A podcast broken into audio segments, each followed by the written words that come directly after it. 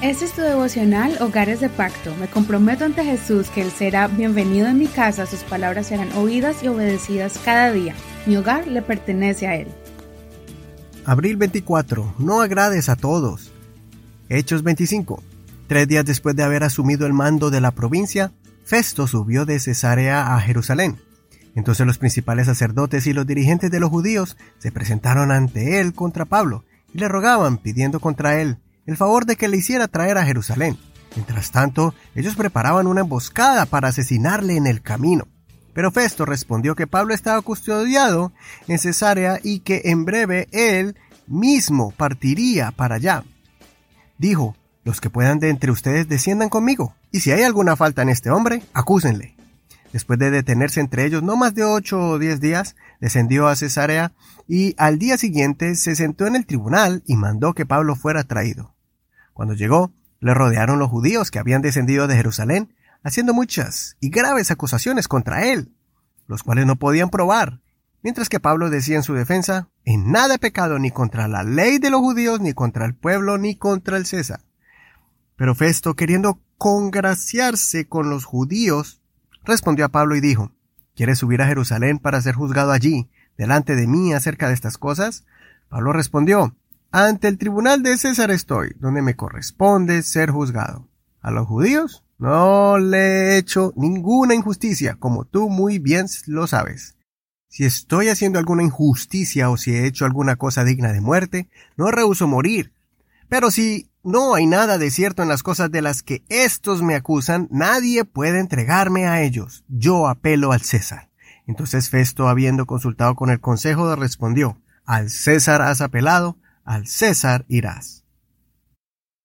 Es importante llevarse bien con todo el mundo. Aunque no es posible caerle bien a todos, la Biblia nos enseña que debemos hacer el mayor esfuerzo y tratar de llevarnos bien con todos. Romanos 12 dice en el verso 17, no paguen a nadie mal por mal, procuren lo bueno delante de todos los hombres, si es posible, en cuanto dependa de ustedes, tengan paz con todos los hombres.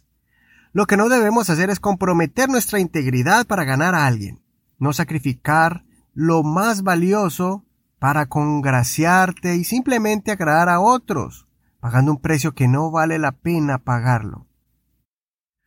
A veces ponemos a otros por encima de nuestra familia, Ponemos amigos por encima de la familia o al jefe o al lugar de trabajo y nos convertimos en personas negligentes. Preferimos quedarle bien a otros que cumplir las promesas que le hicimos a nuestros hijos de salir al parque o salir con nuestras esposas al lugar que ella hace rato nos está pidiendo que la llevemos y que le dediquemos un poco de tiempo. Tampoco olvidemos el ejemplo que tenemos que dar como cristianos y nunca avergonzarnos de nuestra fe. Tal vez es difícil marcar una diferencia como hijos de Dios cuando tenemos la presión de agradar a los amigos de la escuela o compañeros de trabajo, pues ven en nosotros que nos comportamos diferente. No comprometas tu fe por congraciarte con personas que no respetan tu forma de vivir o tu fe. Más bien mantén tu posición como cristiano, aunque te amenacen con hacerte la vida difícil o tal vez se burlen de ti. Ellos no entienden muchas cosas y es posible que cuando vean tu firmeza guardando tu fe, alguno de ellos comience a interesarse en aprender más de tu fe. Festo quiso congraciarse con los judíos en vez de hacerle justicia a un hombre que estaba siendo acusado injustamente. Hasta él mismo pidió ayuda al rey Agripa y a su esposa para que lo ayudaran a escribir una carta al emperador sobre las acusaciones, pues ningún crimen encontró en Pablo la falta de carácter de Félix y después de Festo, siendo ellos la autoridad de la región, ninguno aplicó justicia a Pablo por ese problema de congraciarse con la mayoría. Consideremos el mal ejemplo de estos personajes y más bien desarrollemos un carácter firme, que seamos inamovibles en nuestras convicciones espirituales y que no nos congraciemos con nadie pisoteando a otros sus derechos. Soy tu amigo Eduardo Rodríguez. No olvides leer el capítulo completo. Que el Señor escuche tu oración y te dé entendimiento y mucha templanza. Ayúdanos a compartir este podcast devocional Hogares de Pacto con alguien que tú aprecies.